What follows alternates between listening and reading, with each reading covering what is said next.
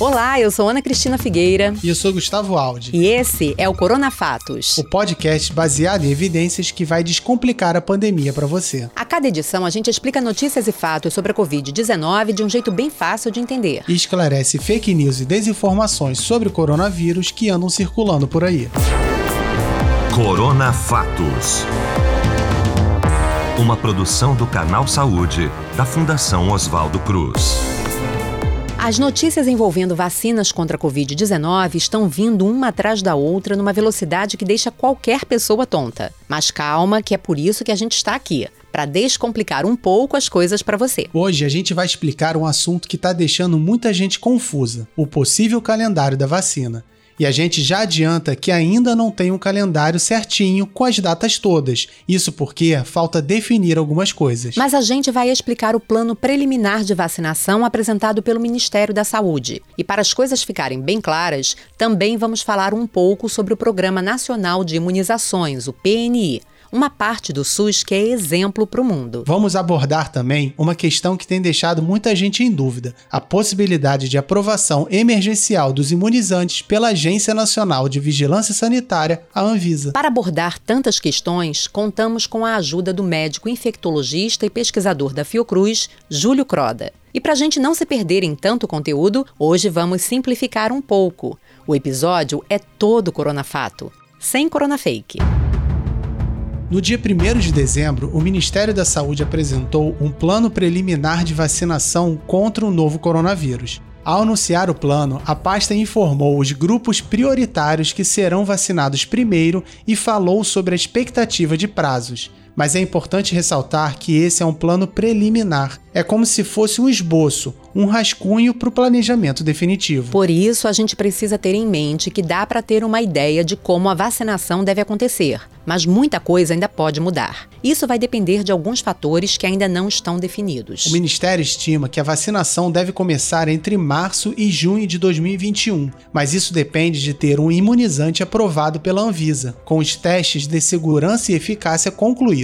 O atual secretário de Vigilância em Saúde, Arnaldo Correia, afirmou que a estrutura final do plano vai depender de quais vacinas serão confirmadas. Na coletiva que anunciou o plano, o ministro da Saúde, Eduardo Pazuello, disse que nenhuma opção de vacina será descartada, mas só será apresentada uma versão final do planejamento depois que a Anvisa tiver aprovado o primeiro imunizante para ser usado no Brasil. O planejamento inicial prevê quatro grupos prioritários para receber a vacina. Os primeiros a serem vacinados devem ser os profissionais de saúde, a população indígena, os idosos com 75 anos ou mais e as pessoas com 60 anos ou mais que vivem em instituições de longa permanência, ou seja, que vivem em asilos, casas de repouso ou instituições psiquiátricas. A fase 2 engloba as pessoas que têm entre 60 e 74 anos de idade.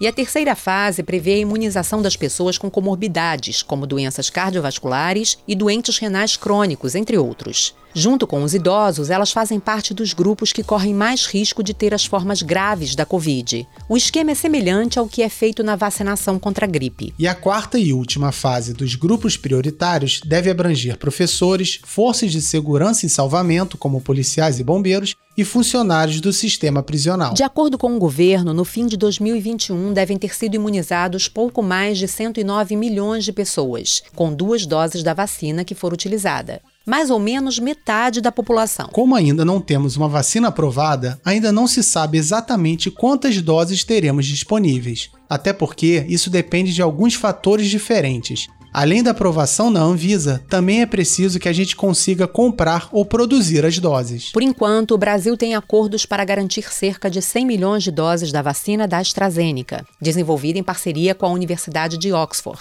Esse é o imunizante que tem acordo para a produção pela Fundação Oswaldo Cruz. E o Brasil deve ter acesso a outros 42 milhões de doses pelo acordo COVAX Facility, liderado pela Organização Mundial da Saúde, para facilitar o acesso de países às vacinas contra contra o coronavírus. Além disso, tem os 46 milhões de doses da Coronavac, do laboratório Sinovac, que tem parceria com o Instituto Butantan. O total passa de cerca de 180 milhões de doses, o que cobriria aproximadamente 90 milhões de pessoas. Mais recentemente, o Ministério da Saúde anunciou que negocia com o consórcio Pfizer-BioNTech a compra de 70 milhões de doses da vacina deles. Esse total seria o suficiente para vacinar mais 35 milhões de brasileiros. A vacina da Pfizer foi a primeira a concluir a fase 3 dos estudos e pedir autorização de uso emergencial em alguns países. Ela já começou a ser aplicada no Reino Unido. Segundo o ministro da Saúde, Eduardo Pazuello, a vacinação com o imunizante da Pfizer no Brasil poderia começar em dezembro ou janeiro.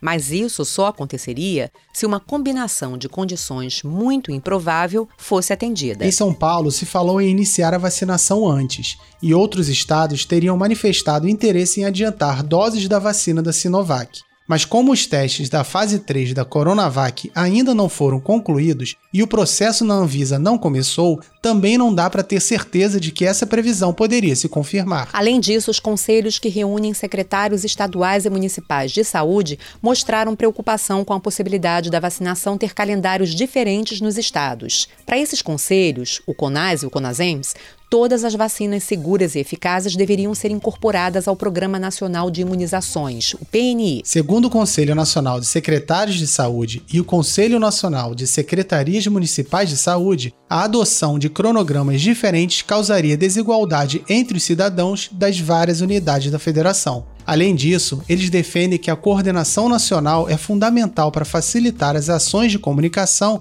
e a organização da farmacovigilância, ou seja, o acompanhamento da campanha de vacinação. Isso é importante porque, com diversas vacinas sendo aplicadas em duas doses, é necessário garantir que as pessoas tomem as doses certas de cada imunizante. Com a possibilidade do uso de diversos tipos de vacina, ainda não está definido quem receberia qual e como isso será organizado. É um quebra-cabeça complexo que ainda precisa ser montado. O doutor Júlio Croda explica a vantagem da vacinação contra a Covid ser organizada nacionalmente. Uma vantagem clara de se trabalhar um programa nacional de imunização, porque dessa forma não existe diferença entre os estados e se prioriza o grupo com maior risco para o óbito inicialmente e depois é, o grupo que está associado à maior disseminação do vírus na sociedade.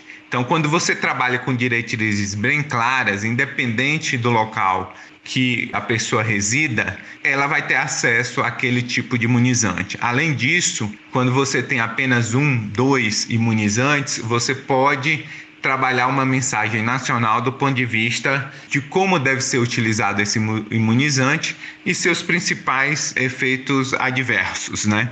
Isso é muito importante. Existe um grande desafio nesse momento de se implementar um plano que culmina com a campanha nacional de vacinação contra o Covid. Os desafios se estabelecem tanto no desrespeito da logística como da comunicação.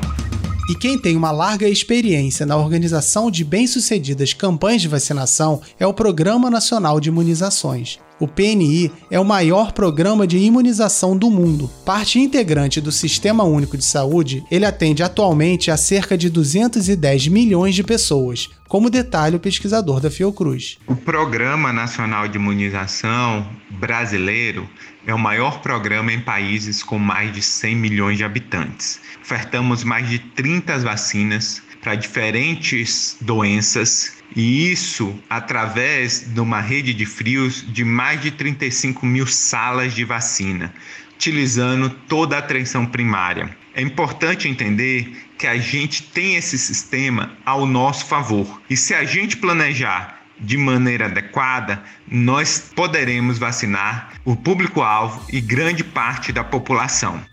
O PNI foi criado em 1973, ou seja, tem 47 anos. Por meio dele, o Brasil já erradicou doenças como a varíola e a poliomielite, também conhecida como paralisia infantil. Ele está presente nos postos de saúde, onde os brasileiros se vacinam gratuitamente, e organiza as grandes campanhas de vacinação que vemos com regularidade. A rede de frios, mencionada pelo Dr. Croda, são os freezers e geladeiras usados para conservar as vacinas. O Brasil tem uma forte tradição na área de vacinas. A participação da sociedade ao longo de todos esses anos é fundamental para o sucesso do PNI, que é admirado no exterior. O programa disponibiliza para a população todas as vacinas recomendadas pela OMS. A situação atual da pandemia de Covid-19 e a vacinação contra o coronavírus serão um grande desafio para o programa. Apesar das dificuldades, o SUS conta com a capacidade técnica e a expertise para fazer um plano funcionar dentro do programa.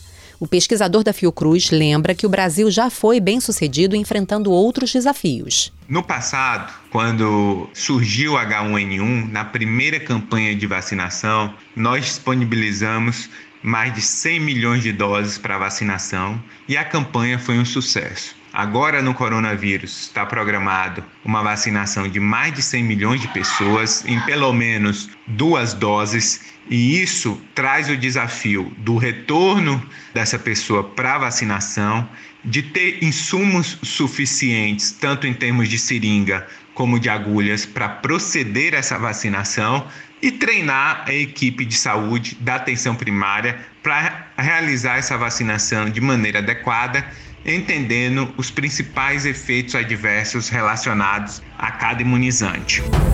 Mas para que um plano definitivo seja concluído, é preciso que uma vacina ou algumas vacinas sejam aprovadas pela Anvisa. Para agilizar a aprovação, a agência já tinha permitido um processo de submissão continuada. Isso quer dizer que os laboratórios não precisam entregar tudo de uma vez, só depois de concluir todo o estudo, para a agência só avaliar no final.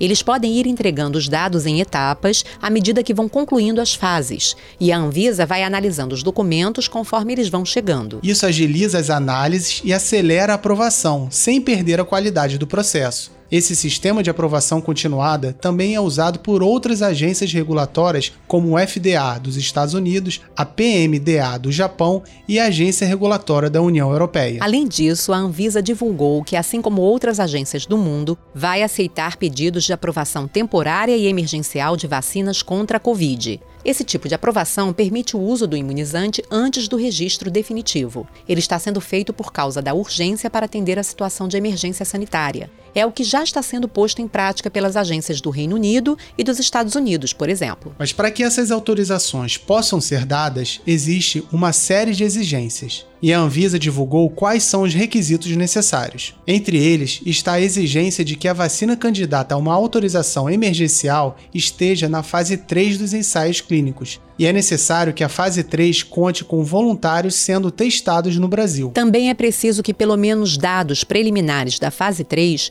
mostrem uma eficácia do imunizante de no mínimo 50% e que tenham se passado ao menos dois meses da aplicação da última dose da vacina em voluntários da fase 3 dos testes. Isso para observar a segurança relativa a possíveis efeitos colaterais. Essas autorizações emergenciais não vão poder ser usadas para vacinas serem vendidas. Elas só vão atender ao uso de programas específicos de governo e também não vão contemplar a vacinação em massa da população. Isso só vai acontecer depois do registro final dos imunizantes. As autorizações emergenciais vão ser limitadas a públicos específicos, como profissionais de saúde ou idosos.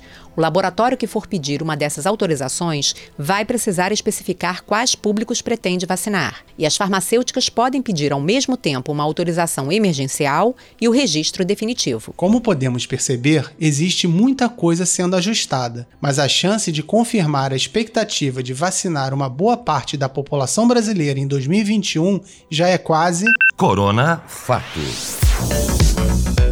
Esse foi o Corona Fatos dessa semana. Para ficar sempre atualizado sobre a pandemia, acompanhe também o Boletim Corona no YouTube do Canal Saúde, às segundas, quartas e sextas, ao vivo, às três da tarde. E para mais informação qualificada sobre vacinas contra a Covid, confira o especial da Agência Fiocruz de Notícias em agência.fiocruz.br barra vacinas Covid-19. O link está na descrição do programa. Para espairecer do assunto, conheça os outros podcasts podcasts do canal na seção Canal Saúde Podcasts do nosso site. Se quiser falar com a gente, você pode mandar e-mail para corona.fatos.fiocruz.br. E não deixe de acompanhar as redes sociais do Canal Saúde. No Twitter, no arroba Canal Saúde. No Instagram, no Facebook e também no YouTube, somos o Canal Saúde Oficial. E antes da gente se despedir, a gente não cansa de lembrar: lave bem as mãos com frequência. Se puder, fique em casa. Quando for sair, use a máscara corretamente e não aglomere. E não esqueça de só compartilhar informações de fontes seguras. O Corona Fatos é apresentado por mim, Ana Cristina Figueira. E por mim, Gustavo Aldi. O roteiro é do Gabriel Fonseca e a produção de Valéria Mauro. Edição e finalização, Marcelo Louro. Arte, Marcelo Viana. Corona Fatos. Uma produção do Canal Saúde, da Fundação Oswaldo Cruz. É isso, um abraço e até semana que vem. É isso aí, pessoal. Até a próxima e obrigada.